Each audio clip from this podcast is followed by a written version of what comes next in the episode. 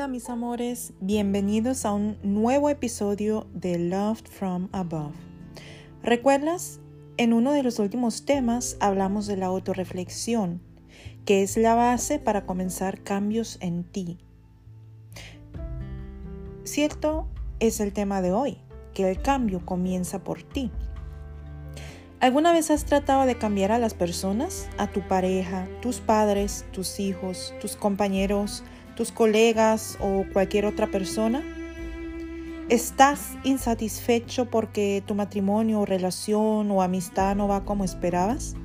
¿Tu pareja o tu novio simplemente es como rezongón, desagradable o simplemente no hace lo que quieres? ¿Te molesta que no te escuchen a pesar de que solo quieres lo mejor para ellos?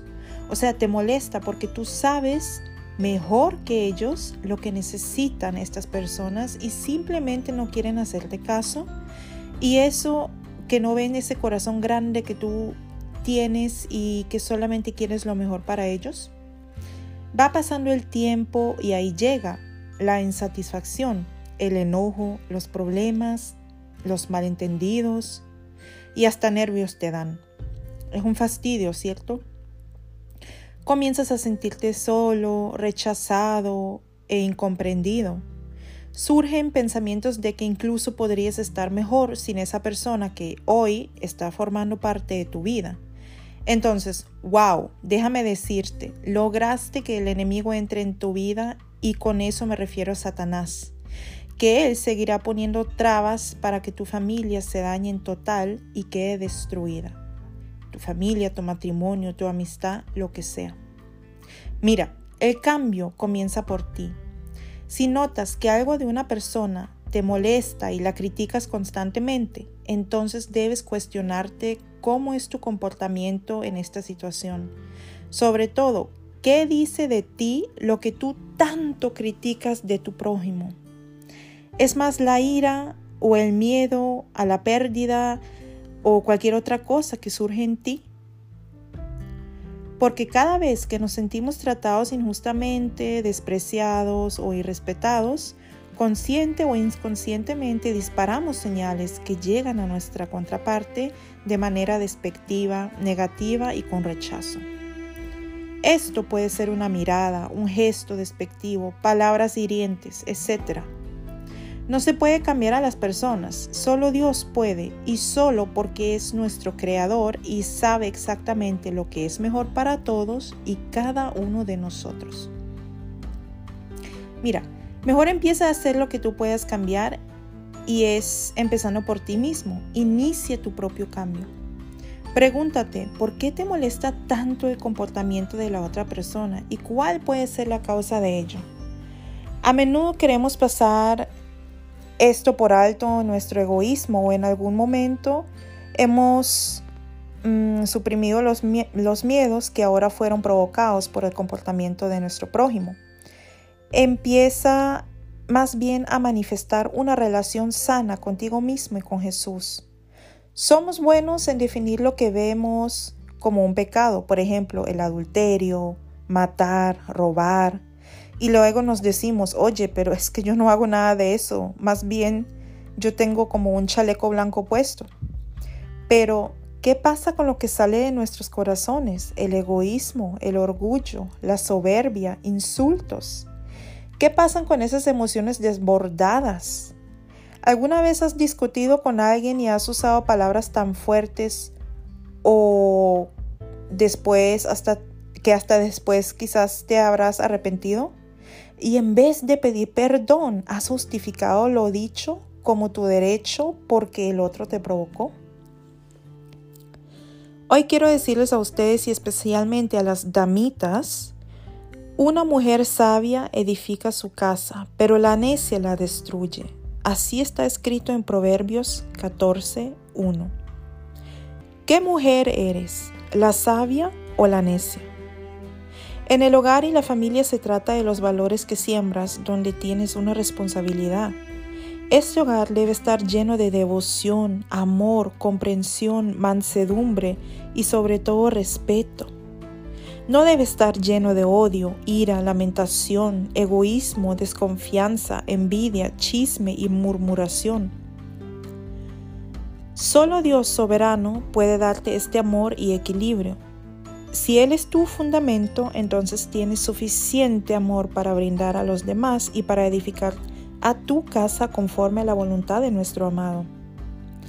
Y algunas damitas ahora dirán, pero es que mi pareja me fue infiel o mi familia me mintió. Sí, pueden ver y pueden haber muchas razones por las que podrías sentirte mal en este momento, pero eso no debe permitir que albergues odio, resentimiento, orgullo. La pregunta es, ¿qué puedes cambiar de ti misma para convertirte en la mujer equilibrada y pacífica que quieres ser? No dejes que el enemigo use tu cabeza y tu corazón como vertedero para tirar sus sucias mentiras como fallaste, eres fea, la otra damita es mucho más linda, no puedes hacer nada, no sirves para nada, tus hijos no te, no te hacen caso, nada te quiere, estás sola, no vales nada.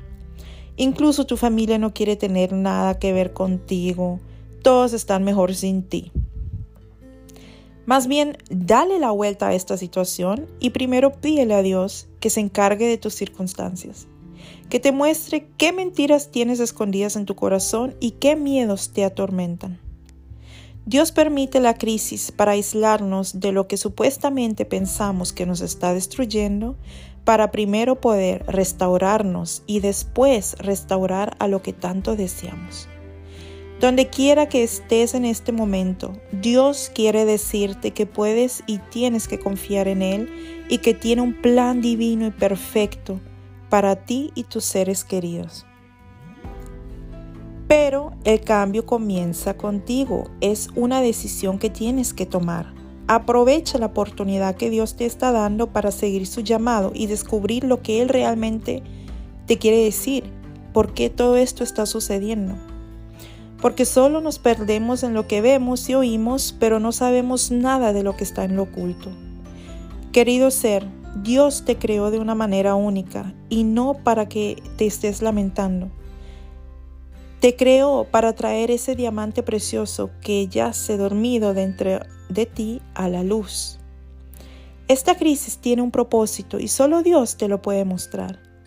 Depende únicamente de ti si te diriges únicamente a Él y le permites actuar en tu vida y en la de los que te rodean. Porque Dios ama la familia y el matrimonio y la amistad. ¿De qué te sirve si Dios cumple tu deseo egoísta de cambiar todo a nuestro favor, mejor dicho, a tu favor, pero tú mismo no te mueves ni un poco? Te quedas ahí sentado con las manos cruzadas.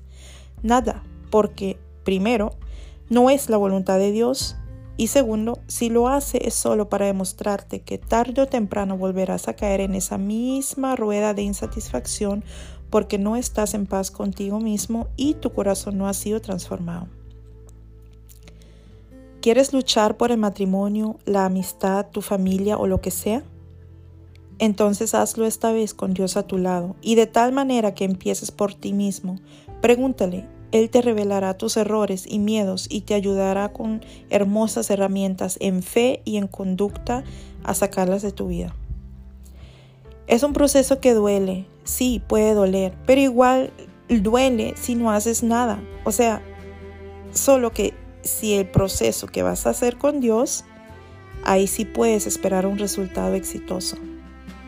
Y antes de que surjan voces, chicas, yo no digo que ustedes tengan la culpa del comportamiento de su prójimo, sino solo, y esto también aplica para los chicos, que tenemos que cambiar y tener un fundamento sólido que se llama Dios. Cuídate a ti y a tu relación con Dios y Él cuidará de los que te rodean. Pero deja ese pensamiento egoísta que dice que todos los demás cometen errores, solo tú no, no funcionará nunca, jamás, ni en esta relación ni en la siguiente. Que Dios siempre sea tu prioridad y no solo una opción o hasta por un momento solo un contacto de emergencia y no más. En cambio, ora por tu prójimo y confía en que Dios lo arreglará.